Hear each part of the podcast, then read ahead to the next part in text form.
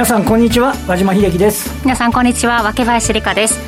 この時間はパンローリングプレゼンツきらめきの発想投資戦略ラジオをお送りします。この番組はパンローリングチャンネル YouTube ライブでもお楽しみいただけます。YouTube は番組ホームページの方からご覧いただけます。えさて和島さんイベントを通過して今日日経平均株価は762円安2万7878円と3日ぶりの反落となりましたがどんな印象ですか？そうですね、まあ、皆さんでもすでにご案内の通り先週末ですねジャクソンホール会議、まあ、シンポジウムで、えー、パウエル FRB 議長がはい、家計とかちょっと痛い痛みを伴うかもしれないけどインフレ退治しちゃうもんねみたいな、はい、ね、発言でちょっとあの楽観視してたマーケットにちょっと釘を刺すようなね、うん、思ったより高派だった。高派だったっていうようなことでありまして、えー、でまあ、その前にね、ちょっと楽観でね、マーケット上げてた部分の反動もあって、ね、利下げするかもみたいなことが出たそうですね、ね、もっともっともっとオブラートに包んだ言い方をするんじゃないかっていうような 見方だったと思いますけど。で、えーとまあ今日今、若部さんあった通りに、えー、762円安、はい、2万7878円で、で実はあの先週の週末のシカゴの日経平均先物は2万8220円というところでありまして、あのー、えっと、そそれよりもちょっとあの下落しちゃっているというような形になってて、はい、あのその点あの、なんていうんですか、今日の、えー、東京時間でニューヨーク株ってまた少し下がってるんですよ。えー、あなので、えーと、そこの部分、あの今日のなんかなので、今晩ニューヨークが多少下がっても、はい、それはあるある程度織り込み済みみたいな話だと思いますけど。ちょっとね、東京としてもあのニューヨークより株価の方はしっかりだったんで、はい、そのあたりを若干こう警戒するようなことを、外部を見ながら、今晩はどうだみたいなことをね、ね探りながら一日終わっていたような感じがしますね。ちょっと消化するには時間がかかるのかもしれないですけれども。あの、えっと、あのこれ難しいのは、うん、えっと、これ、とりあえずアメリカの短期的な動向ですね。うん、あの、同時にあの発表されている FRB がすごく注目している PCE っていう個人消費支出、はい、これは意外に鈍化してるんですよ。えー、で、その前の CPI も少し鈍化、うん、少しそういう指標が出ている中で、果たしてパウエルさんの発言が戒めなのか、えーそんなもんじゃないぞって言ってるのか、そうですね、そね、それをちょっとね見、見極めていくような状況になってる感じはしますよね。皆さんもね、この後どう動いていくのか見極めたいなと思っている方いらっしゃると思うんですが、はい、そんな中お迎えした今日のゲストは、経済アナリストの中原圭介さんです。中原さん、よろしくお願いします。つながってますかね？あ、つながってない。で今日えー、この後中原圭介さんと、えっ、ー、と、ズームをつないでお話を伺おうと思ってるんですけれども、えー、中原さんには今日は、まあ、大きな流れの中で、現在の株価水準を確認していこうと。そうです、ね、いうことで。あの中原さん的に言うと、あの、と前回もね、お話しいただきましたけども、結構、あの、マーケットに対するスタンス、投資家のスタンスですとか、マクロの、えー、見方っていうようなことをね、だいぶあのご紹介いただきましたので、はい、まあ、今回もね、あのそう、ね,、した、うん、流れの中で、アップデートしていって、さまざまなお話をお伺いできればなというふうに思いますよね、はい、そしてこの先についてもお話しいただけるということなんですね。はい。えー、では先にパンローリングからのお知らせを、ねはい、えー、入れさせていただきます。大阪取引所及び東京商品取引所では、ヘッジ取引機会提供による投資者の利便性のさらなる向上を目的として、祝日取引を開始します。それに先駆けて、9月の19日月曜日、敬老の日、リスク管理や主要指数、今話題のコモディティなどの市場分析をテーマに、オンラインセミナーを開催します。過去の開催でも大好評だったカリスマ個人投資家のテスタさんの夢の対談シリーズ。今回は国民栄誉賞を受賞し、史上初の衛星七冠を達成した棋士、羽生善治さん。羽生さんとの対談が実現したということです。テスタさんと羽生さんの対談ですね。その他にも石原淳さんですとか、エミン・ユルマズさん、ラリー・ウィリアムズさんなど、名だたる投資家が集結して行われるという、こちらのオンラインセミナー。ぜひご期待ください。お申し込みに関しては、え今すぐ番組ホームページ、もしくは YouTube の概要欄から、えお願いして、えお願いします。え9月の19日月曜日、シルバーウィークの時ですよ、ね、こういうところに羽生さん出てこられて、投資に対するご興味とか終わりなんですかね？あでも、あのあの人誰でしたっけ？と、あの、優待で。あはいはいはい、優待の方ね、はい、あの、あの方もすごい将棋を強かった。将棋、そう、もともと将棋の方だったんですよ、ね、結構勝負師な側面が、うん、あの、出るんじゃないかっていうふうに個人的にはするんですよね。頭、あの、何手先も読むじゃないですか。すね、株式市場も何手先も読んで、うん、あの、あの、売買するケースが多いわけで、まあ、それがね、あの、羽生さんがこういうところ出るとあんまり聞いたことないんでね。すごく興味ありますよね。テスタさんと羽生さんの対談。テスタさんと対談するっていうのもなかなか、なんかすごいなっていう感じもしますしね。はい。はい、このあたりの対談が、えー、9月の19日月曜日、敬老の日、日本ではシルバーウィークですね。ロンタリにあるということですので、ぜひお申し込みください。さあ、それではこの後、経済アナリスト、中原圭介さんに、えー、えー、ズームでおつなぎしてお話を伺っていこうと思います。この番組は、投資専門出版社として、投資戦略フェアを主催するパンローリングの提供でお送りします。改めまして、今日のゲスト、経済アナリストの中原圭介さんです。中原さん。はい。あ、あ、こんにちは。よろしくお願いします、はい。よろしくお願いします。よろしくお願いします。今、冒頭でな、えー、中原さんには大きな流れの中で、現在の株価水準を確認するとというテーマでお話しいただくというふうにご紹介したんですけれども、はい、前回からまあ3週間ちょっと経ちましたかね、3週間。えー、8月1日ですから、ね、約1か月ですね。1か月か、そうですね。そこから、まあ、大きなイベントもこなしてというところですが、中原さんの受け止めはどんな感じですか、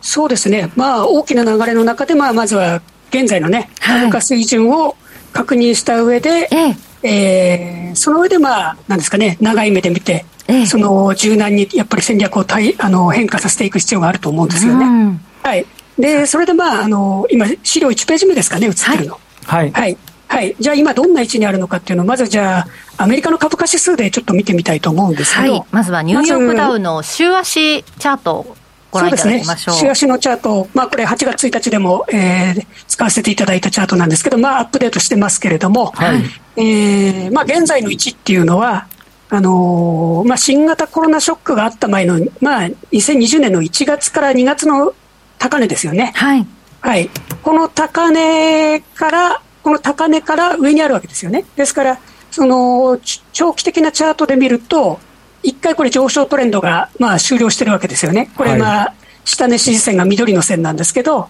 一回終了してて、で、その後下がってきて調整してきてだと。で、6月にニューヨークダウ一回3万ドル割ったところがあったんですよね。はい。はい。ただ、ここが、その、2020年の1月から2月の高値を割り込まなかったっていうところがやっぱり大きなところであって、うん、まあ、なんですかね、こう、大きくなんですかね、まるまるショックのようなことは、今のところ起こらないっていう、はい、そういった形で動いてますよね。で、これは次のページのナスダックもそうなんですけど、はい、同じようにこう新型コロナショックの前の山の位置を、まあ、前にして反発してますよね。はい。はい、それから次のページ、まあね、機関投資家がよくそのあの一番指標にしてる S&P500 ですけど、はい、S&P500 も同じですよね。はい、で、ちょっと興味深いのが、ニューヨークダウが一番、その、なんですかね、過去1、2か月で反発が大きかったわけですよね。はい。うん、これはやっぱり一番落ち込みが小さかったからなんですよね。要するに、ボラティリティが高かった分、戻しも多かったっていうことだと思うんですけれども、はい。はい、で、まあ、こういった、まあ、アメリカの、まあ、主要3指標を見てみて、要するに、まあ、次の資料5ページだと、5ページなんですけど、はい。要するに前の山を、その長期的なチャートで見ると、前の山を下回らない限りは、まるまるショックは起こらないってことですよね。なるほど、なるほど。で、またその逆もしかりで、まるまるショックが起こらない限り、前の山は下回らないってことです。なるほど、なるほど、なるほど。はい。まあ逆も言えるわけですよね。はい。はい。で、まあこれがまあ今の現在の株価位置であって、じゃあそれを意識した上で、今後どういったことをリスクとして意識していけばいいのかっていうこと、まあ、これ、まあ、先週のジャクソン会ジャクソンホール会議前でですね、これ、あのこの、えー、次のページの資料ですね、はい、今後意識したいリスクってことで、これ、まあ、先週、パンローリングさん経由でやったオンライン配信でですね、はい、お話ししたことをそのままここで申し上げたいんですけど、まあ、今後意識したいリスクは3つありまして、まあ、一つ目は米国リスクですよね。はい。で、これはもうね、ジャクソンホール会議が終わってしまった後なんで、もう、事後的にね、事後的になってしまうんですけど、うん、まあ、あのジャクソンホール会議前にこれ申し上げたことなんですけど、えまあ、FRB の金融政策っていうのは、まあ、パウエル FRB 議長が、まあ、ことあるごとに数字次第だはい、はい、おっしゃってますね。はい。はい。でも、マーケットっていうのは、来年の利下げを織り込んで上げてきたわけですよね。うん、ですから、これはまあ、市場の勇み足だろうっていうことで、えー、まあ、ジャクソンホール会議に前には申し上げたんですよね。はい、で、その次のページなんですけど、えー、まあ、アメリカの長期金利がですね、まあ、この動きを見てると、どうも、えー、前回の一番安あの低いところですね、金利が低下したところが2.5%、ね、どうもここが下値支持として働きそうだということですよね。なるほど、なるほど。はい、だから今後はこの3%前後を、まあ、下値として、まあ、上にこう目指すような展開になるんじゃないかなと思いますね。でそれそれから次のページの WTI 原油なんですけども、はい、これはまあ、あのー、上値抵抗線をね、まあ、やっと上向いて、あの、なんですかね、上抜けてきたわけなんですけれども、はい、まあ、この支持線、要するに上値抵抗線ですか、はい、この流れできたことによって、まあ、アメリカの CPI ですか、はい。えー、先月発表した分が、あ、今月か、今月発表した分が、ようやく先月分と比べて、先月発表分と比べてピークを打ったということが確認できたわけですよね。ねはい、はい、ただ、これがこのままね、言ってくれればよかったんですけど、やはりその、オペックがね、これ、増産どころか減産するんじゃないかなと思うことが出てきてて、はいはい、そう考えるとやっぱり、この100ドル前後でやっぱりこれ、推移するのかなっていう感じがあるんですよね。そうなってくると、なかなかこう、アメリカの CPI はピークを打ったんだけれども、はい、なかなかこれじゃあ、このまま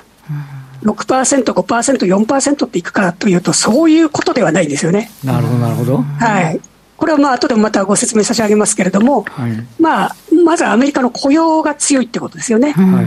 それから住宅価格っていうのは、だいぶタイムラグを置いてから下がってくる、あるいは貴族家賃、要するにアメリカの CPI の3割を占める貴族家賃、要するに家賃もだいぶタイムラグを置いて下がってくるんで、はい、まだまだこのインフレの指標というのは高止まりが続くっていうことですよね。だから、来年の頭に利上げがなんですかね、利下げになるっていうことは、これはなかなか考えづらいことであって、なるほどだから、まあ、それをパウエルさんがね、まあ、その、ジャクソンホール会議でね、短い時間の中で諌めたっていうことだとは思うんですよね。まあ、ある意味想定内だったと思うんですけど、で、次に、えーまあ、6ページの資料に戻っていただくとですね、はい、まあ、2番目が中国リスク、上げてますけれども、まあ、ゼロコロナ、それから計画停電、うん、それから不動産の減速、まあ、こういったリスクがね、あるんですけれども、まあ、利下げもね、今月3回目ですか、はいえーね、今年入って今月3回目の利下げしましたけれども、それから10兆円規模、日本円で直すと10兆円規模のインフラ再発行なんて対応するらしいんですけど、なかなかこれ、消費が上向く気配っていうのは見えてこないと思うんですよね。で、まあ、9ページの資料に行っていただきたいんですけど、はい、まあ、これは日経のね、えー、記事ですけど、8月22日、まあ、四川省で計画停電っていうことですよね。うん、はい、はい。これがだから、まあ、ね、かなり日本の企業、まあ、ね、テスラもそうですけど、トヨタとか、まあ、いろんな工場に影響があるっていうことですよね。うん、それから次のページなんですけど、四川省だけじゃなくて、重慶の計画停電、これも無期限で延長ということで、やっぱりこれも日本の自動車企業、割とこの辺工場がね、自動車部品メーカーなんかも集積してるので、まあ、どこの企業に影響があるのかっていうのがなかなかこれ見えないところであって、はい、やっぱりこういうリスクがあるのかなと思いますね。なるほど。はい。で、最後に次のページ、3つ目のリスクですよね。まあ、これが一番大きなリスクかなと思ってるんですけど、まあ、欧州リスクですよね。要するに、今年の冬に、その、欧州ってね、まあ、まあ世界どこもそうなんですけど、冬場に、その、エネルギーっていうのは需要期に入るじゃないですか。はい。はい。で、これから需要期に入るにもかかわらず、今、ヨーロッパの天然ガスの価格っていうのは、めちゃくちゃですよね。そう、最高値もうつけてきちゃってるんですよね。はいはい、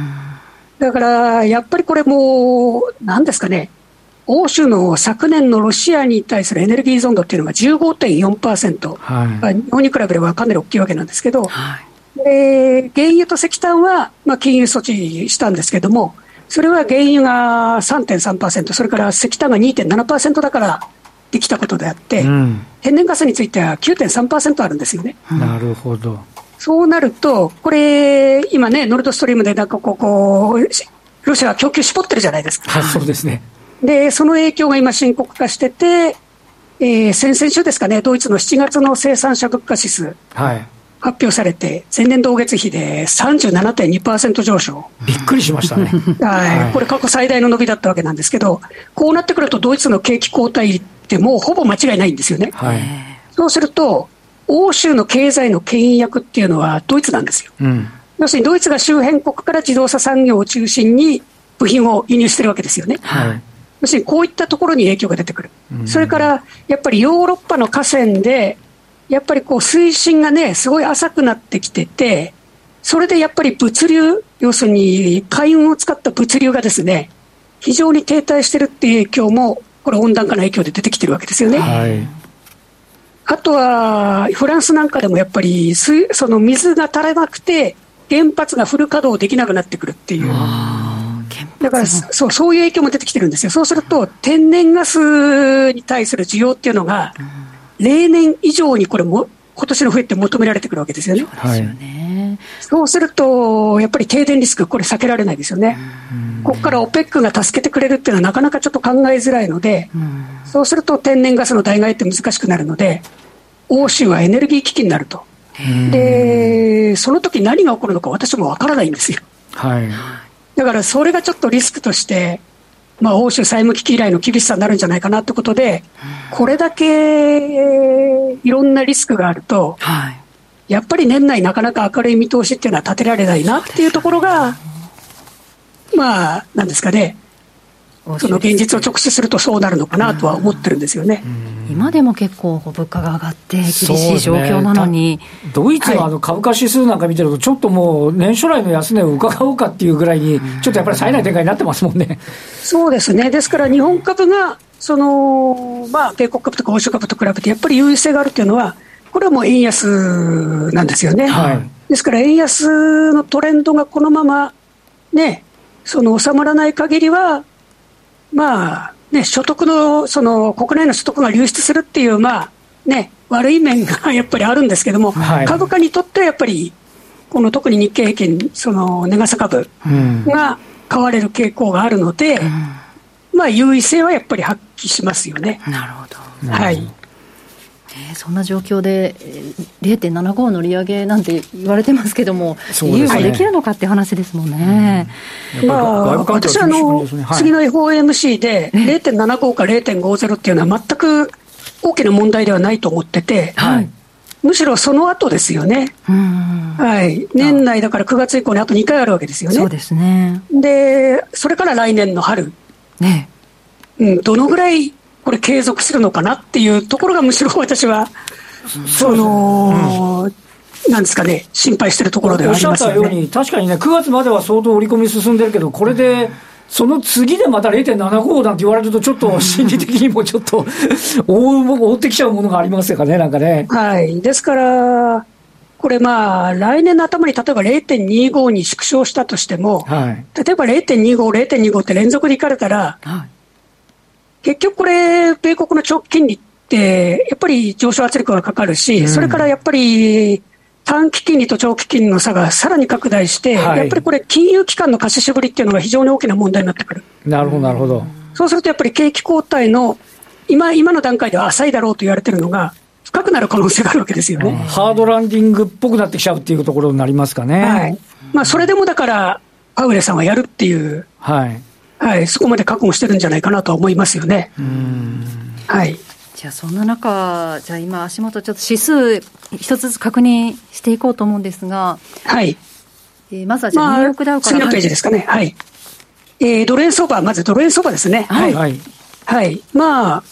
今のチャート上でいうと130円から140円の間にあると思うんですよね。まあ、緑の線でレンジ引いてますけど、はい、で、これ、私、上に抜けるか下に抜けるかって聞かれたら、上に抜ける可能性の方が高いと思っております。はい。それは FRB がなかなか、その利上げをやめられないと思ってるからなんですよね。はい。ですから、まあ、上に抜けてくるってなると、やっぱり、まあ、米国株よりは日本株のが、やっぱりこう、なんですかね、EPS が伸びるってことで、やっぱり買われやすい。ただトピックスが同じように買われるかっていうと、私はそうは思ってなくて。なるほど、なるほど、なるほど。はい。ですから、最近の日経平均の上げを見てると、やっぱり値傘株が主導してるわけですよね。はい、で、これもう現物買いは海外投資家やってないんですよ。うん。だから6月、まあ次のページの日経平均のチャートをご覧いただくと、はい、まあ6月の第4週から5週間かけて、現物株実は1700兆、あ、1700億円以上売り越してるんですよ、海外投資家は。はい。でも先物で2兆7000億円買い越してるわけですよ。先物すごい買ってますよね、このところですね。だから先物主導なんで、結局短期筋が動かしてるわけですよね。はい。で、これと同じことって実は、まあ去年から何回も同じことが起こってて、特に典型的な例が去年の9月、菅首相が退陣表明してから、株価すごい3000ぐらいぶち上げたじゃないですか。そうですね。はい。安値圏から一気に行きましたね。はい。あの時も先物主導の会で、現物ってむしろ売り越してたんですよ、海外投資家は。はい。そうですね。で、その後、ね、土天の先物売りで、岸田ショックなんて言われて、同じぐらい下がったわけですよね。はい。ですから、これもあくまで先物主導の売り買いなんで、うん、いつまた同じようなことが起こってもおかしくないってことは、頭に入れとく必要があるということですよね。なるほど、なるほど。ですから、2万8000を中央値として、まあ、ね、3万円に近づけば近づくほどポジションを縮小する。うん、あるいは、2万8000より下に行けば下に行くほどポジションを拡大するっていうことが、まあ、戦略として新しいのかなと思いますね。はい。で、それで、まあ、えー、17ページですかね。はい。はい、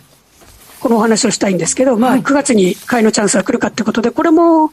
まあ、ジャクソンホール会議の前から、まあ、8月中旬あたりから、えー、オンライン配信で申し上げてることなんですけど、はい、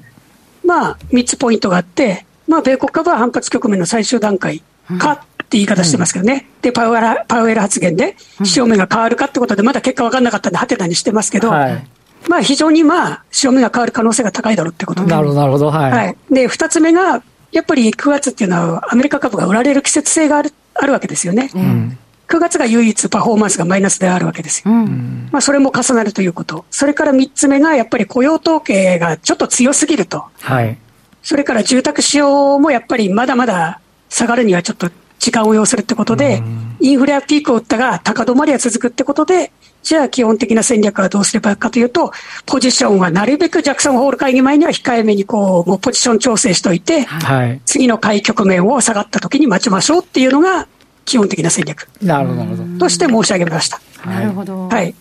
で、その下げてくる局面で次のページなんですけど。じゃあその、えー、次のページ、ね、円安銘柄注目というお話あるんですが、はい、これは、えー、じゃあ延長戦の方で、たっぷりお話伺おうかなと思います。そうですね。はい、具体的な銘柄も含めて、そうですね、はい、申し上げたいと思います。ありがとうございます。この後も少し、中原さんにお話伺っていきます。はい。